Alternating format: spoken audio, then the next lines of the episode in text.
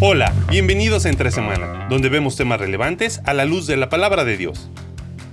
Hablar de psicología siempre es tema complejo y polémico. Sin embargo, no podemos ignorar la influencia que ha tenido en nuestra forma moderna de pensar las ideas de Sigmund Freud. ¿Qué pensaba este hombre? ¿Qué decía sobre Dios, la familia y la religión? ¿Qué lugar le dio al sexo? ¿Cómo han influido sus ideas hasta nuestro tiempo? Conversemos sobre estos temas junto a Alex y a Marcelo, aquí en Entre Semana. Durante varias décadas, los psicólogos hemos considerado el asunto del pecado y la responsabilidad moral como un gran incubo y hemos aclamado nuestra liberación de él como algo que haría época. Pero finalmente hemos descubierto que ser, entre comillas, libre, en este sentido, es decir, tener la excusa de estar, entre comillas, enfermo, en lugar de ser pecador, es correr el peligro de perderse también.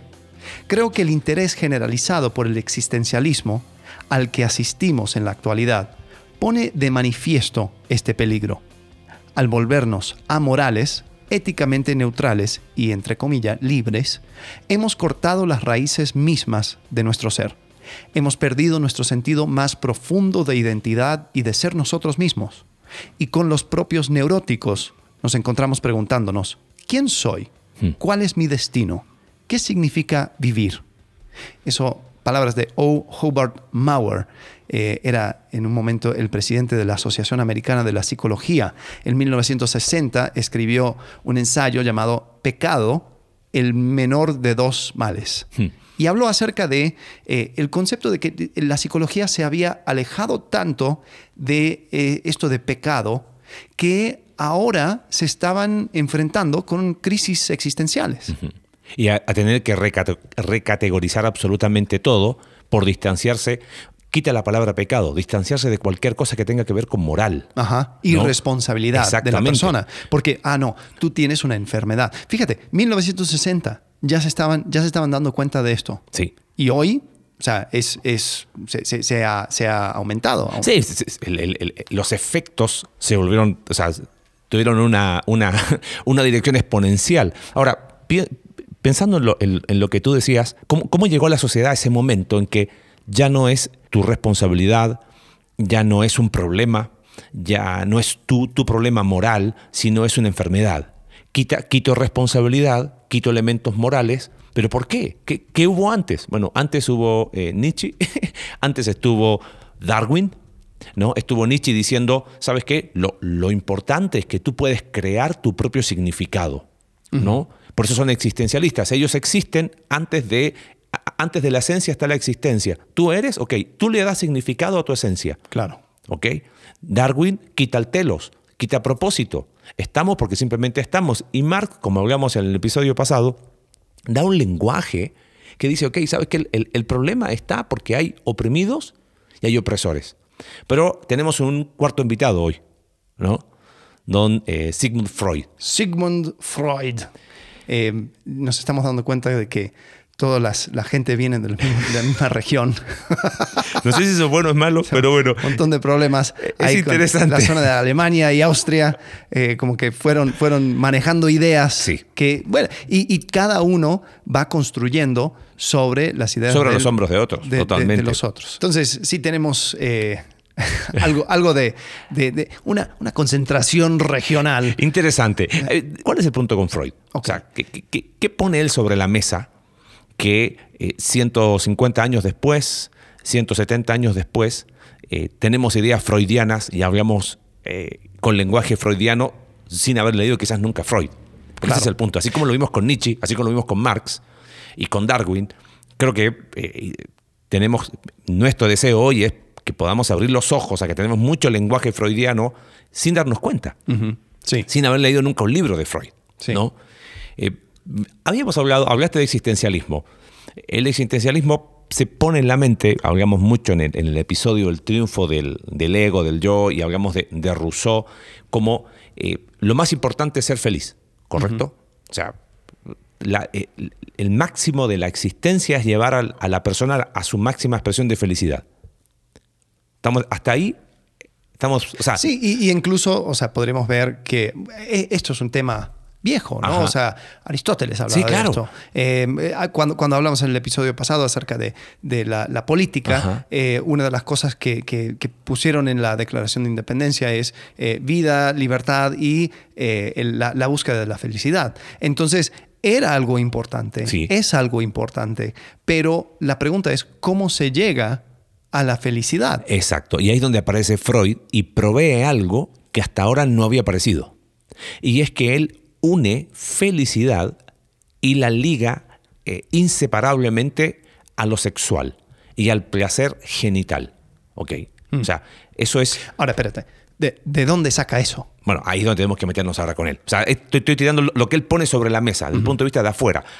Has- Hasta ahora, porque es como que est- estos tipos que hemos hablado, Nietzsche, Marx, eh, Darwin, no es que eran amigos entre ellos, no es que dijo, ah, estoy todo de acuerdo, pero, pero como que se metieron en una licuadora y, y eso explica mucho de lo que hay hoy presente. Entonces, ¿de dónde, de dónde viene este, este, este concepto? Freud, ¿qué, qué, qué es lo que él trata de, de explicar? Tendríamos que meternos un poquito en, en historia de psicología. Sí, pero, pero espérate, yo, yo- yo creo que sí es importante decir de que cuando, cuando matamos a Dios, Ajá. entonces ahí es donde quedan baches. ¿no? Darwin nos permite eh, entender eh, la, la- la biología sin Dios.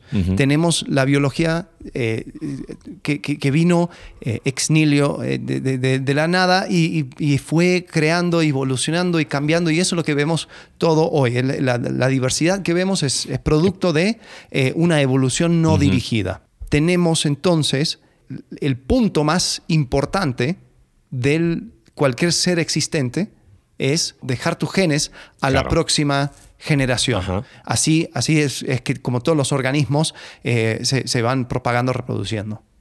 Como nosotros somos parte de este, de este mismo em, proceso, Ujú. si podríamos decirlo, entonces el centro del ser humano ya no es eh, buscar la felicidad Claro. por medio de la virtud, como decía Ajá. Aristóteles, o buscar eh, la felicidad por medio de, de glorificar a Dios y estar conectado con Él. No, tiene que ver con el dejar tus genes para la próxima generación. Ahora, Freud ve eso y dice, Ahí "Ah, está. esa es la clave. Claro. Y, y- y de alguna manera lo, lo que hace eh, Freud es, al ligar felicidad íntimamente a lo sexual, como dijiste tú, eh, empieza a desarrollar, y, y no estamos aquí para hacer una, una cátedra de, de, ¿cómo se llama?, de Freud, este, porque la verdad ya tiene suficiente publicidad como para hacerle más, pero él, él propone ciertas cosas, eh, todo, todo lo liga tan íntimamente al sexo que ya el ser humano en esencia es eso. O sea, su, su identidad como ser está no solamente íntimamente ligado a su sexualidad, sino que es su sexualidad. O sea, ¿Por qué? Porque él, él empieza a ver el desarrollo, por ejemplo, del niño y lo liga a etapas sexuales. Claro. ¿viste? Que se estudian hasta el día de hoy como, como, como ciencia absoluta. ¿ok? Sí, y, y después eh, o sea, está el complejo de Edipo. Ajá. Eh, así se dice. Edipo. ¿no? Ed- ¿Cómo? Edipo. Edipo. Ajá. Que el- Tú sabes la historia de- detrás de Sí. Edipo, ¿no? Bueno, el, el punto es, es eh, era un, un tipo que, eh, a ver si me acuerdo bien, era un príncipe que cuando se va, eh, es, es una historia griega, mitología Sí, es griega. mitología griega. Eh, y él cuando se va hay un oráculo que le dice que cuando él regrese va a matar al rey o algo así y va a ser rey. Eh, entonces él no conocía a sus padres, él sabía que era, que, o sea, que era importante y cuando llega de vuelta a su tierra, él mata al rey y eh, se vuelve rey y se casa con la esposa del rey. Pero después se da cuenta que la esposa era- del rey era su mamá. Exactamente. Entonces, el complejo de Edipo Ajá, Edipo. eh, es un complejo, según Freud, donde eh, tú te enamoras con tu, el, el padre de sexo opuesto. Claro. Entonces la- las niñas se enamoran de su papá, los niños se el enamoran de complejo su de mamá. Electra, que después apareció, creo que Carl Jung, que habló del complejo de Electra para aplicarlo a, a mujeres, porque Edipo es solamente con hombres. Ok. Ahí No, ya nos no. metemos, sí, ese nos metemos con más, más temas, pero es, es ese, es el sentimiento de deseo por, por el progenitor del sexo opuesto y el odio hacia el progenitor del mismo sexo. Y Freud después también habla acerca de que el temor máximo de eh, el hombre es el ser castrado. Eh, y después eh, el, como el problema mayor de la mujer es el hecho de que ella eh, fue castrada ya porque no tiene pene. Claro. Entonces envidia a su papá por tener pene. Eh, y y- exactamente. entonces eso también causa todo tipo de problemas. Y, él, y empieza a crear categorías diagnósticas, como por ejemplo la envidia del pene. Ajá. Es una, es una categoría diagnóstica dentro del psicoanálisis. Sí. Y empieza este desarrollo de, de la sexualidad. Entonces está la, la etapa bucal, por ejemplo, la etapa, perdón, la etapa oral. Entonces, cuando el, el- el- el- ser humano está amamantando, o sea, está, está siendo alimentado por su mamá, está desarrollando la etapa oral. ¿Viste? Después está la etapa eh, anal, está la etapa fálica, para terminar en la etapa sexual. Ahora, fíjate, ya no es un ser humano que tiene una dimensión sexual. Somos creados a imagen de Dios con una dimensión sexual, sino somos sexualidad. O sea, todo tiene que ver con sexo. Freud lo que, lo que pone sobre la mesa es que cualquier situación que tú veas eh, o que puedas observar, él lo vincula a algo más profundo. Es muy interesante porque el, cuando, cuando empieza este, mm, todo este desarrollo de, de Freud y, y de, y de- Yo quiero hacer una, una ¿cómo se llama? Un- Una clase de, de- historia de, de Freud, pero eh, es interesante lo, lo- lo- cómo, cómo empieza con el caso de Anna, Anna O. ¿ok? Es el maestro de Freud le empieza a decirle a Freud, mira, tengo el caso de una mujer que a través de hipnosis pude llegar a sus recuerdos más profundos de infancia para explicar sus traumas de neurosis. Entonces lo que dice Freud es, ok, buenísimo, algo hay más profundo. Claro, quiero, hacer un paréntesis cortito como para decir por qué las ideas de Freud tuvieron tanto peso en ese momento. Desde el punto de vista del desarrollo de la historia de la psicología, eh, estamos en tiempos donde todo era conductista inicialmente. Hay un estímulo, ante un mismo estímulo siempre está una misma respuesta. Punto. Y está el condicionamiento de Pavlov y todo eso. Pero de repente se dieron cuenta que ante el mismo estímulo no siempre está la misma respuesta. Entonces dijeron, ok, mira, empieza la teología cognitiva. O sea, la, perdón, la, psicología cognitiva, eh, con Piaget, y, empieza a haber todo un desarrollo aún de, la rama educativa de la psicología, donde dicen, mira, la forma en que las personas piensan, hay una cajita negra ahí, ¿ok? Tu, tu- tu forma, cómo procesas esa información, va a dar una respuesta distinta.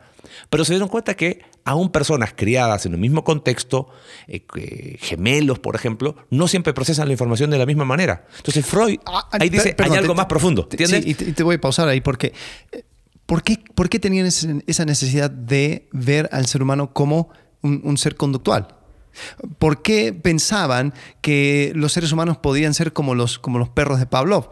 O sea, ¿será que al, al matar a Dios estaban tratando de buscar Es- maneras científicas de explicar al ser humano? Claro. O sea, de, de- de poder eh, desmenuzarlo a, los... Somos animales la- sí, evolucionados, las- nada las cosas más. más Exacto. elementales. Entonces, cuando no le funciona, dice, a ver, entonces, ¿qué nos falta? Obviamente Dios no. Ajá. No, no, Dios, Dios- Dios Ajá. ya lo sacamos de la ecuación. Sí, entonces, ¿qué nos falta? Entonces, Freud, él encaja porque empieza a dar una explicación que entra en las complejidades de la mente, pero sin Dios. Exacto, y, y- y te estaba me- mencionando esto de su mentor Joseph Breuer eh, con el caso de la señorita Anna O. Entonces él dice, ok, pero no hacemos hipnosis, dice Freud. Y él empieza, la voy a autoanalizar. Y empieza a, a ir a esos traumas olvidados, pero su mentor no lo vinculaba con lo sexual, pero él sí. Dice, no, esto tiene que ver con eh, problemas en su desarrollo sexual. O sea, cualquier síntoma que una persona saliera de los patrones normales, o sea, caso de histeria, y, es muy interesante si quieren después buscar eh, el caso de la, de la señorita Anna O, que, que es una de las cosas, hay, un libro interesante que encontré por ahí, el, el libro negro de la, del psicoanálisis, que son escritos por psiquiatras franceses. Francia y Argentina son los dos países donde el psicoanálisis no se puede tocar. En el resto del mundo es casi marginal, ¿eh? No, ni pelan el psicoanálisis. Es muy interesante. Pero nadie cuestiona ciertos postulados que Freud puso. Donde, piensa esto, o sea, eh, eh, me voy a, a donde queremos cerrar, pero ¿de dónde aparece la idea de que yo soy mi sexo, mi sexualidad? De Freud. De, de que una persona puede tener una cierta sexualidad sin haber tenido ninguna, ninguna actividad sexual. Ajá. ¿Cómo es que, que- que una persona eh, dice, no, soy, soy homosexual, soy bisexual? O sea, pero- dijiste algo que es clave. ¿Cómo una persona puede llegar a, de- a determinar su sexualidad sin haber tenido actividad sexual?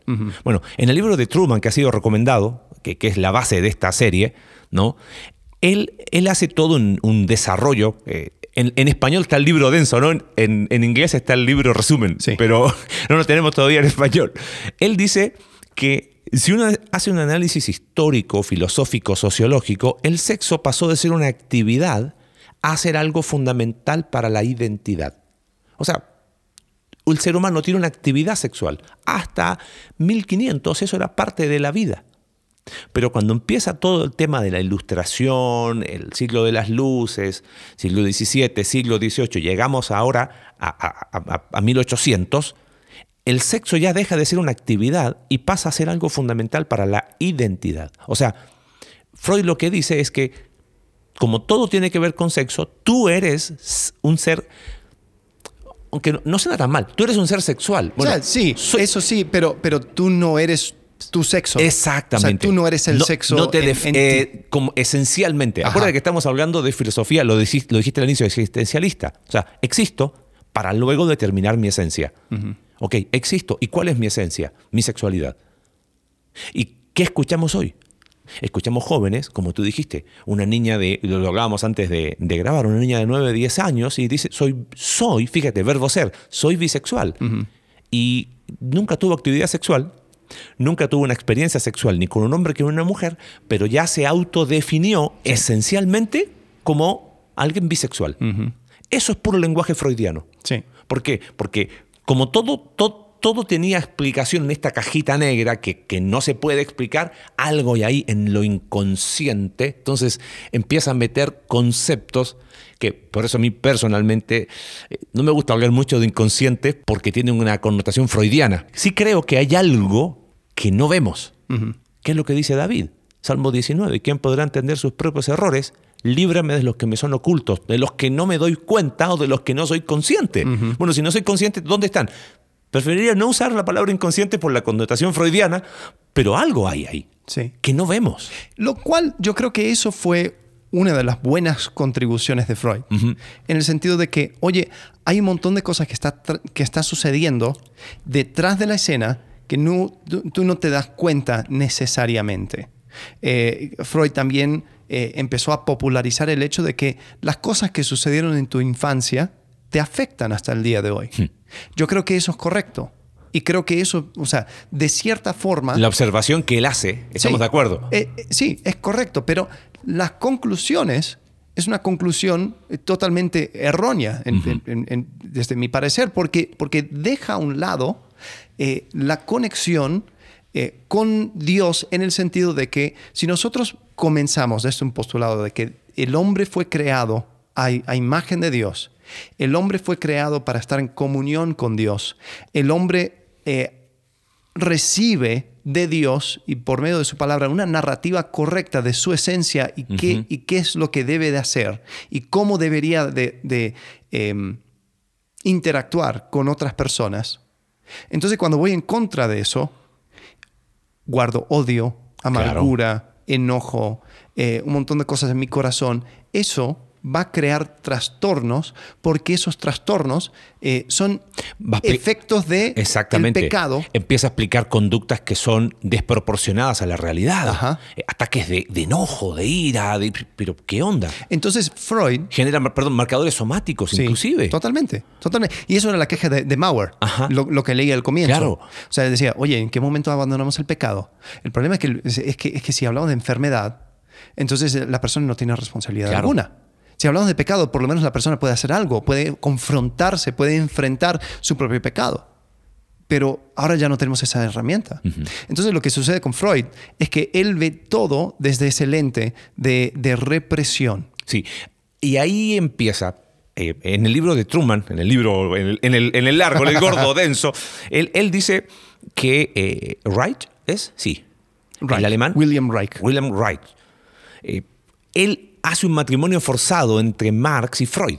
Ok, este hombre, eh, eh, 1950, Ajá, ya estamos hablando acerca. Y, y esto, eh, los 50, 40, 50, es el auge del, de, de- de- de la psicología freudiana. Claro. Ya después empieza a bajar, porque empiezan a ver que, ah, la verdad, Freud la- no tenía, no tenía y la tanta razón. cúspide máxima es mayo del 68, precisamente en Francia. Sartre a la cabeza, su pareja Simone de Beauvoir. Madre del feminismo moderno. O sea, existencialismo puro llevado a su máxima expresión. Y todos toman como referencia hoy la Revolución de Mayo del 68 como el momento en que el mundo, en Francia, donde aparecen estos tipos hablando de, la, del desencanto de la sociedad. Y es donde estos franceses piden que el, la edad de la, del consentimiento sexual sea rebajado hasta los, o sea, de 13 años para abajo. Hmm. Eh, y lo firma Jean-Paul Sartre. O sea, filósofos que hasta el día de hoy son considerados eminencias. De ahí viene todo lo que podríamos considerar este postmodernismo donde se caen todas las estructuras. Ahora, fíjate, tú, tú dijiste recién algo, quiero, quiero leer algo de, de, un ensayo de Freud, que se llama Ensayo de, ensayo de la civilización y sus descontentos.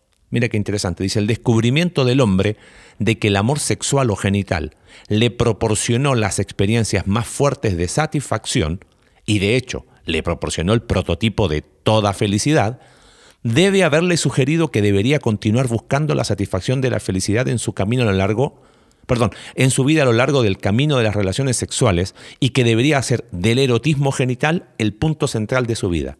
O sea, como, como para Freud, él hace un desarrollo sexual de la niñez, no en el sentido, eh, como decías tú, que Dios nos creó seres sexuales, sino que crecer como ser humano es expresar esas fases de transformación de la expresión sexual eh, con fijaciones en partes anatómicas, ¿no? Porque el ser humano solo eso, es sexo. Entonces, si cuando fue descubriendo su genitalidad, eso le dio esas experiencias más fuertes de satisfacción, lo que tiene que seguir haciendo en la vida para buscar la felicidad es seguir el camino de las relaciones sexuales y hacer del enotismo genital ese punto central de su vida.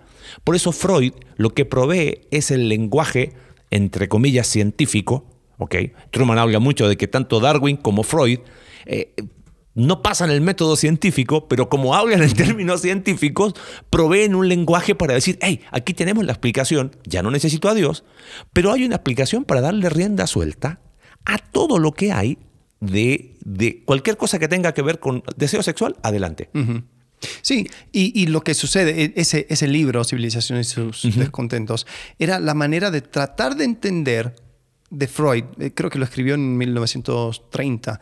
Él, primero, él habla en contra, o sea, porque, porque está mirando la civilización, dice, ok, tenemos seres humanos, eh, sí, sexuales, pero no, o sea, han, han reprimido su sexualidad y han podido construir civilizaciones. hay políticos y hay eh, personas que, construyen edificios y hay orden y todo eso. Entonces, ¿por qué si, la, si el centro del ser humano es la sexualidad, por qué no, o sea, la, raza humana no, es una orgía eh, continua y enorme? Entonces, él, él, empieza a explorar este concepto de que todo es una lucha entre eros, eh, y, la muerte. Entonces, es como que estamos continuando, pero también lo que tenemos que hacer para construir esta civilización es reprimir nuestra sexualidad. Eh, y en esa represión, creo que ahí es donde sale el concepto del libido. O, por lo menos ahí lo aplica. Por ahí empieza a aplicar. Entonces, libido para él es, es energía sexual y se puede redirigir a otras cosas. Entonces dice, la, la, la, civilización solamente existe porque el ser humano ha reprimido su impulso sexual para entonces eh, redirigir esa energía sexual hacia cosas constructivas. Y lo reprime, y él dice, Freud dice, la moralidad es irracional y la religión ha contribuido a domesticar esos instintos, pero al mismo tiempo ha impedido, o sea, la religión ha, permitido tener lo que tenemos, pero al mismo tiempo ha impedido que los hombres y mujeres se entreguen a esos deseos oscuros y destructivos, y él le llama así, que pueden tener. Y que como están reprimidos, empieza a haber problemas. sí, las neurosis, según Exactamente. Freud, vienen a causa de la represión. ¿Quién es el culpable? Pues la religión, la moralidad, la civilización. La familia tradicional. Ajá. Algo curioso es que empieza a, no sé si Freud lo dice explícitamente, pero, pero sí se empieza a manejar una cierta mitología eh, no, no, religiosa, donde o sea, es, tan curioso, ¿no? O sea, yo creo que lo que Nietzsche dijo al comienzo, o sea, sigue siendo cierto. Matamos a Dios, vamos a tener que nosotros volvernos dioses, vamos a tener que nosotros inventarnos historias y mitologías. Se empieza a manejar una mitología que el hombre primitivo Era un hombre sin problemas. Era un hombre que hombre no, no, no tenía mor- moralidad, no tenía religión, no tenía nada de esas cosas. Hombre No había primitivo, nada. Vivía eh, expresando su sexualidad eh, en, en- en, o sea, relaciones eh, orgiásticas y, y- y todo era excelente y perfecto y hermoso. Pero después empezó a llegar la civilización. Y la civilización hizo que se tuvieran, se, se tuvieran que reprimir. Entonces, o sea, de cierta forma, ellos tienen que explicar cómo es que Claro. llegamos a donde estamos. Y esa explicación, por ejemplo, para explicar qué pasa con la mente, Freud propone tres, tres conceptos. El ello, el yo y el super yo, o el id, el yo y el super yo. El ello es esos impulsos eh, primitivos. O sea, Freud eh, dice, ahí, ahí está todo tu deseo de, de- de expresión sexual.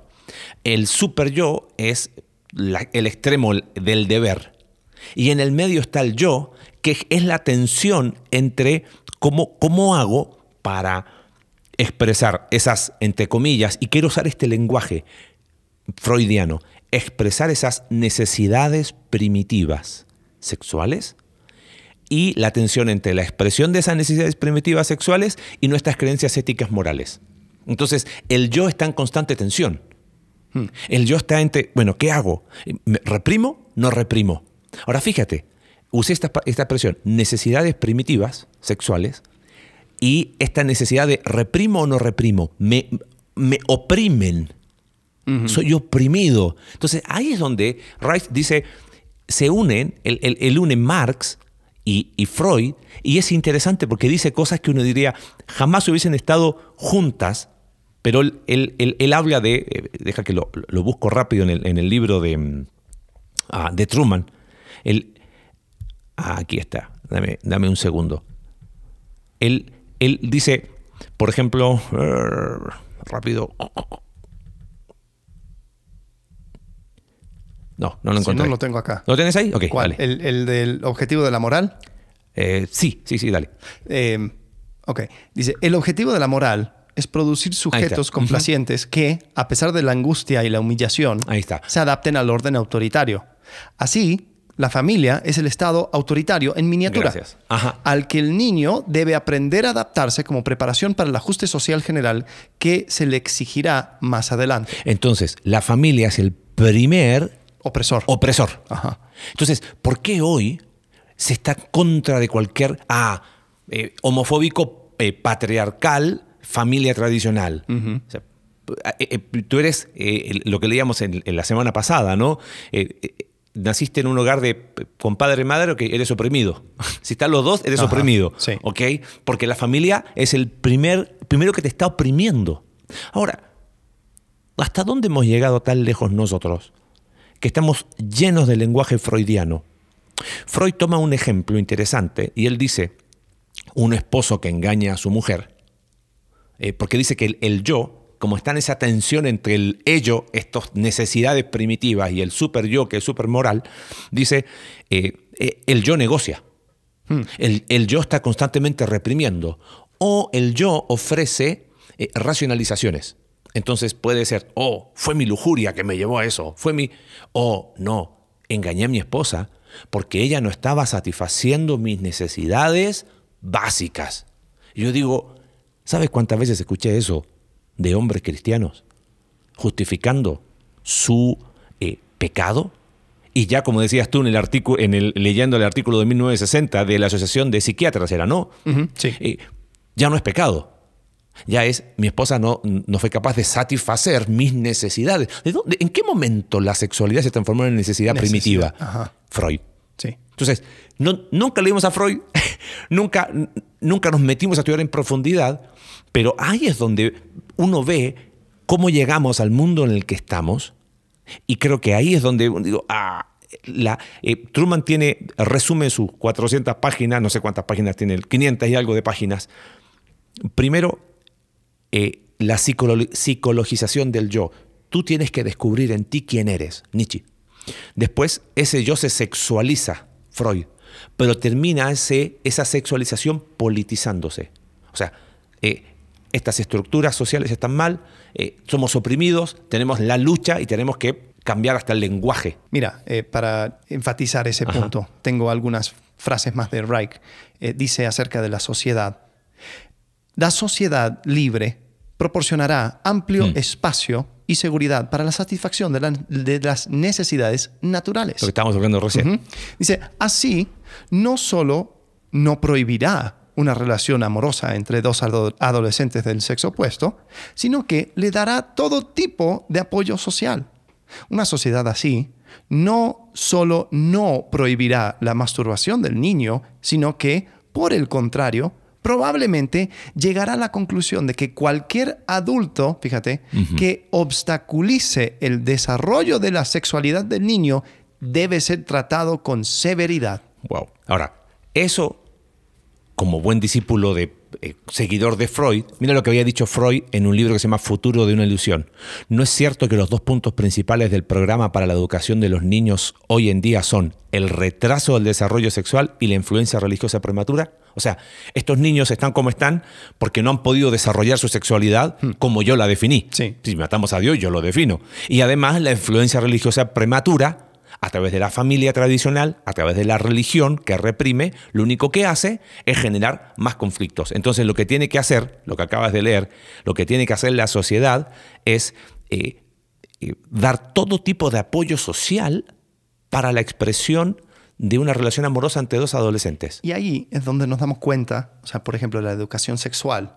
eh, no podemos, este, este tipo de pensamiento llega a la conclusión de que no, no podemos confiar en la familia para ser el centro de educación sexual. Claro. Porque ellos van a venir con su moral, con Ajá. su represión, con su culpa, con su sentido de culpa religiosa acerca de del sexo, y eso va a crear más trastornos. Entonces, el Estado tiene que ser quien eduque y enseñe a eh, el, el niño en cuanto a su sexualidad, porque eso va a permitir que la sociedad pueda crecer y florecer eh, de, de manera correcta. Fíjate un- una última de Ajá. Reich. Dice, la existencia de los principios morales estrictos ha significado invariablemente que las necesidades biológicas y específicamente sexuales del hombre no estaban siendo satisfechas.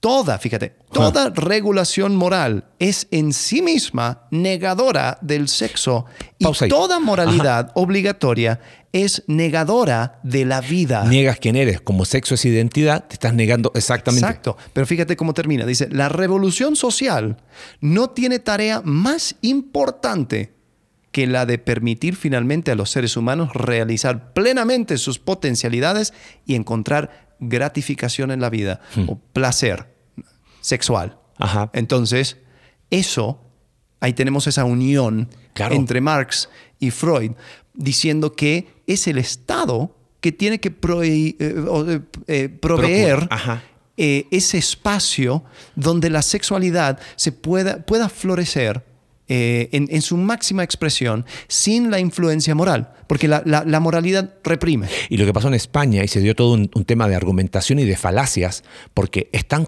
porque los padres que rechazaron esto dijeron, no, a mis hijos los educo yo, los hijos son míos. No, están cosificando a los niños, los niños no son objetos de propiedad, no son tuyos padres. Bueno, si no son de los padres, entonces, ok, está bien, no son cosas, pero ¿quién tiene la autoridad? A la tiene el Estado. Oh, Dios Estado. O sea, fíjate, han, usado, han sido tan sagaces. Y nosotros, esto, ¿sabes que es como un caballo de Troya que entró a la iglesia? Y adentro viene, viene tomándose un café eh, Darwin, eh, eh, Nietzsche, Freud y Marx. Y nosotros abrazando ideas necias, no solo necias, no científicas, antibíblicas y negadoras de Dios. Creo que ahí tenemos que ser súper contundentes. Bueno, pero tomo lo mejor. No, ¿cómo haces para tomar algo que abiertamente mató a Dios? Quita a Dios. Y como dijiste tú, el- el- el- el loco que mató a Dios, nosotros vamos a tener que entonces determinar. Nosotros vamos a tener que crear nuestros propios dioses. Y eso es lo que hemos estado observando. Y eso es lo que ha hecho la iglesia, lamentablemente, sin darse cuenta, por, por la abdicación a pensar, por, por, por, no, por no tener ese filtro. Un, un amigo me, me- me regaló un librito cortito, un ensayo corto, se llama La, la rebel- La rebelión de pensar. Y dice, no pensamos. Y habla de que es una crítica a la sociedad que no piensa. Sí. Y, y no, déjalo ahí. Entonces, como no pensamos, tenemos que hacer lo que hace la mayoría. La opción a no pensar, es un tipo inconverso, ¿eh? dice, la opción a no pensar es seguir lo que hace la mayoría. Entonces, ¿cuántos cristianos hoy dejan de pensar y qué hacen? Hacen lo que hace la mayoría. Bueno, ok. En, eso, fíjate que yo he estado pensando mucho, eh, porque eh, estos son temas densos. Sí. Y si no puedo hablar a la persona que no escucha, pero, pero o sea, esto no es, no es el, noviazgo que, hago, o sea, cómo, tomo el próximo paso ¿no? en, mis estudios. Eh, estos son temas, o sea, nos, metemos a la historia, nos metemos a temas filosóficas, densas y todo lo demás. Y digo, pero la verdad nadie piensa así. Nadie está, está pensando, y esto lo tocamos cuando hablamos de filosofía, pero después me puse a pensar, eh, el hecho de que la persona no piense así no significa que, la, que no le llegó el pensamiento claro. de esa manera. Por ejemplo, en, la iglesia eh, hay personas que tienen a sus pastores y les dice cosas, ¿no? Como, em, qué sé yo, eh, todo, todo, tiene su propósito. seguro esto...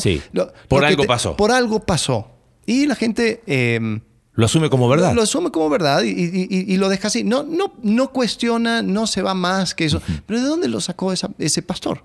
Bueno, tal vez si, tuvo estudios de, seminario, lo que sea, eh, entonces tal vez habían ciertas eh, maneras de ver el mundo eh, como la calvinista o alguna predeterminada donde, donde dice que todo absolutamente eh, tiene una razón y el, grano de arena está donde está porque Dios así lo quiso.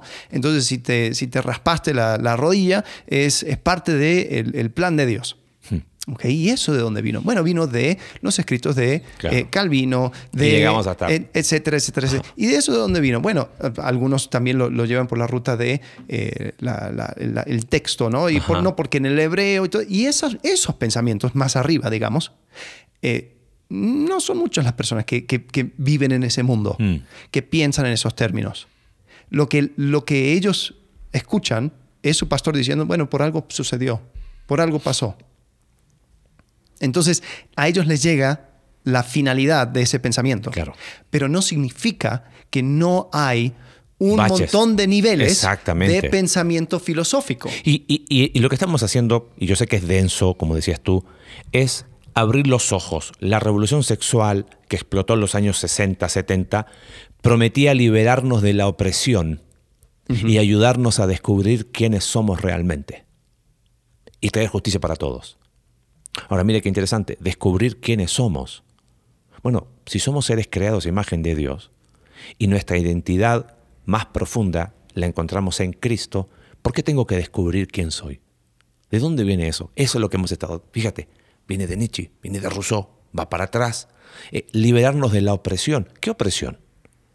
Ah, es que, hay, que lo que pasa es que hay gente que está oprimida y vamos a hablar de eso en el próximo episodio. ¿eh?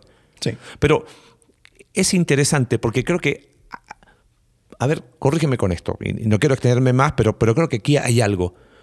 ¿Por, qué piensas que el lenguaje freudiano de sexualidad eh, pega tanto?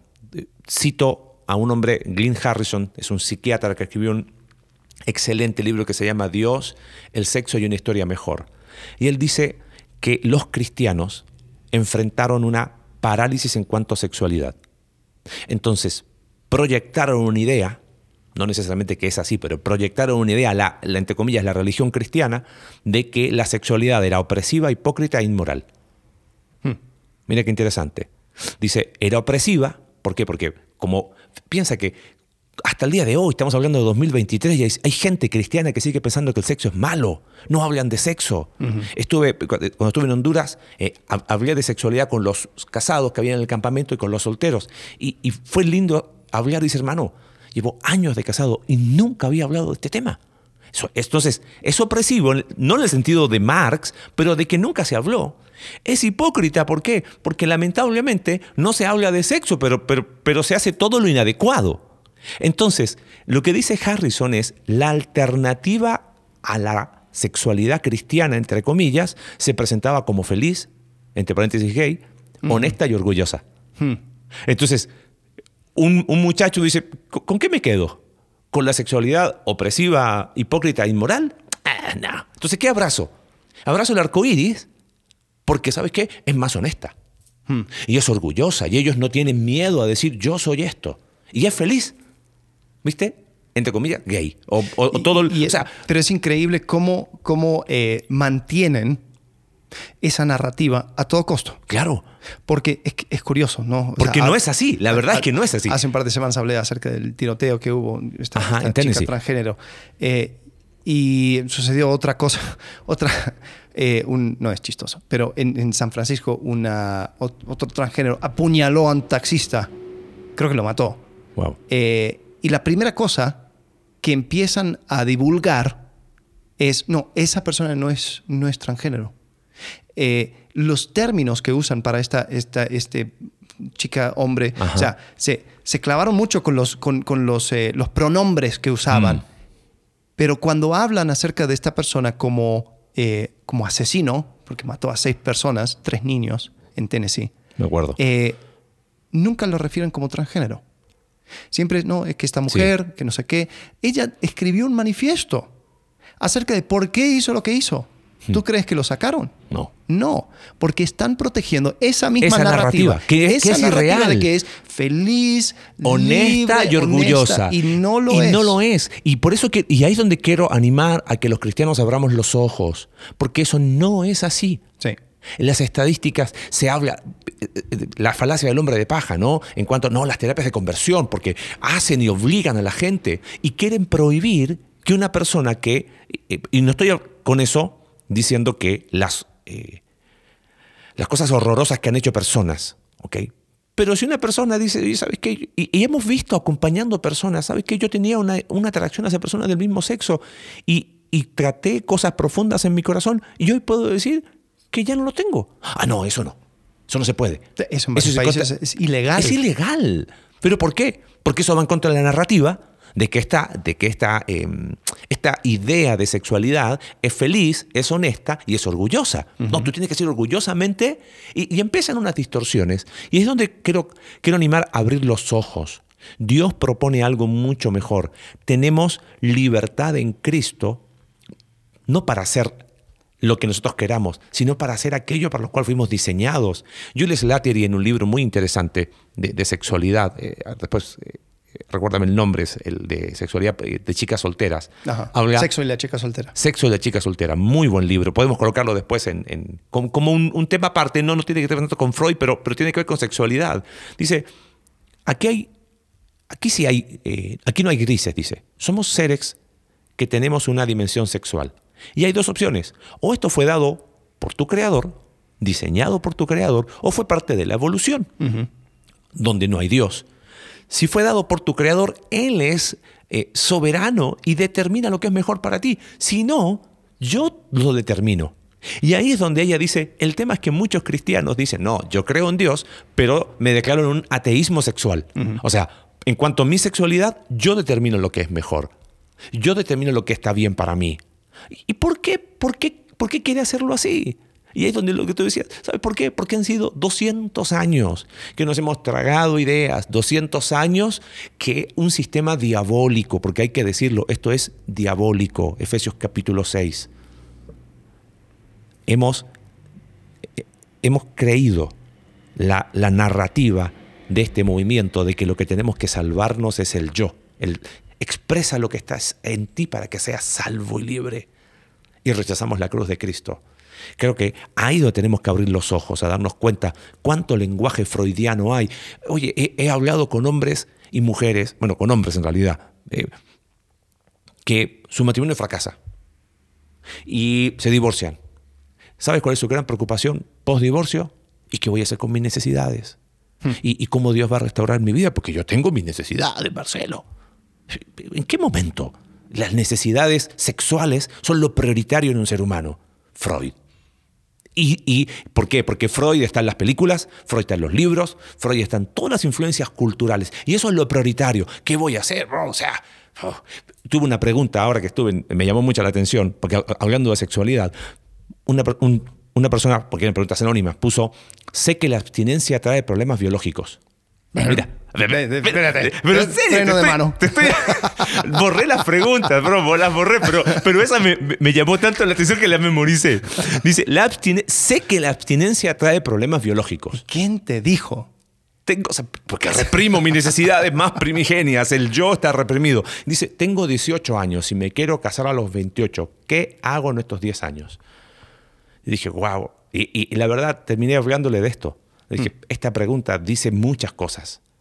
Y empecé a desarrollar esa idea. O sea, está diciendo algo, te creíste un montón de mentiras, te creíste un montón de ideas que no son. Y, y nuestro deseo en esta serie, diría que, no sé si lo, lo ves así, Alex, creo que ha sido la, la, serie más desafiante que hemos tenido. Sí. Eh, porque nos ha demandado no solo estudiar a profundidad, abrir los ojos y darnos cuenta que hasta donde nosotros mismos hemos adoptado lenguaje que... ¿Por qué dije eso? ¿De dónde lo dije?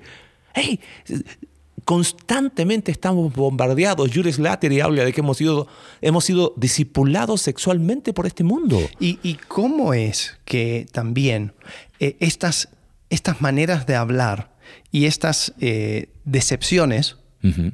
eh, también, como, como, dijiste, ¿no? van, van infiltrando la iglesia? Porque hay, hay un tema también donde muchas veces comienzan con un poco de verdad. Sí. Eh, existen oprimidos y opresores. Claro. Eso existe. Existen eh, abusos, sí. existen problemas. Existe pero muchas el machismo, veces, existe sí, un montón de cosas. Y, y muchas veces, eh, bueno, después, después vamos a hablar acerca de la muerte de Dios en la religión. Y, y, una de las cosas que quiero hablar es de que estamos hablando acerca de una religión.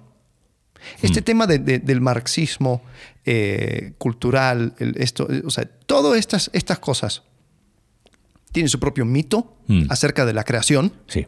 tiene su propia eh, historia acerca del ser humano, el concepto de la verdad, eh, el concepto del cielo, o sea, mm. el, para Marx era, era la, la, la, el cielo era, era, la utopía comunista donde no, no existe eh, sociedad eh, opresora, mm. todos son iguales y todo, pero, pero es, es una utopía. Entonces, todo lo que podemos estar hablando son temas religiosos. Hmm. Y cuando nosotros abrimos los ojos, nos damos cuenta de que el matar a Dios no quita la esencia del ser humano sí. de adorar, de requerir, a, a, o sea, en, en entender el mundo en términos eh, que van más allá de su propia existencia. Hmm. Entonces el ser humano va a crear esas cosas.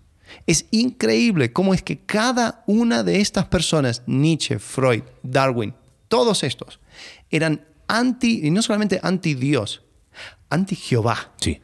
anti Dios de la Biblia, Ajá. anti narrativa eh, de la escritura. Y nosotros queremos que eso sea el fundamento sí. de la ciencia, de la psicología, de la sociedad.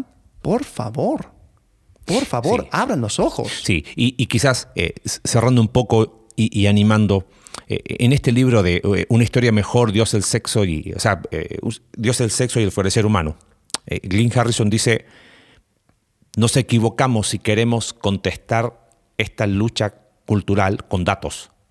Sí. Y el espíritu de esta serie, en, en este espacio sencillo y humilde llamado Entre Semana, es, tenemos una historia mejor, tenemos una narrativa mejor, y es la historia del Evangelio, que transforma vidas, que redime al ser humano en su máxima expresión. Y es increíble cómo eh, hemos equivocado el camino si pensamos que esto es una pulseada, en otros países un, un ¿cómo se llama? Un, un gallito, un, eh, ¿quién tiene más fuerza? ¿Quién uh -huh. tiene más argumentos? ¿Quién presenta ideas más convincentes? Por supuesto que hay, hay un espacio para eso. Sí, hay que presentar las ideas, pero las ideas por sí solas no transforman a nadie, solo el Evangelio lo hace y tenemos una historia mucho mejor. Me llama la atención, toda, todo el lobby LGTBQ más, eh, siempre habla en términos de narrativa, de historias. ¿Te das cuenta? De historias. A ellos no le importan los datos porque al final los datos no están a su favor. Sí. La ciencia tampoco. Pero ellos cuentan una historia, apelan al, al, al, con una narrativa, una, una narrativa sencilla, apelan al corazón y punto. Sí.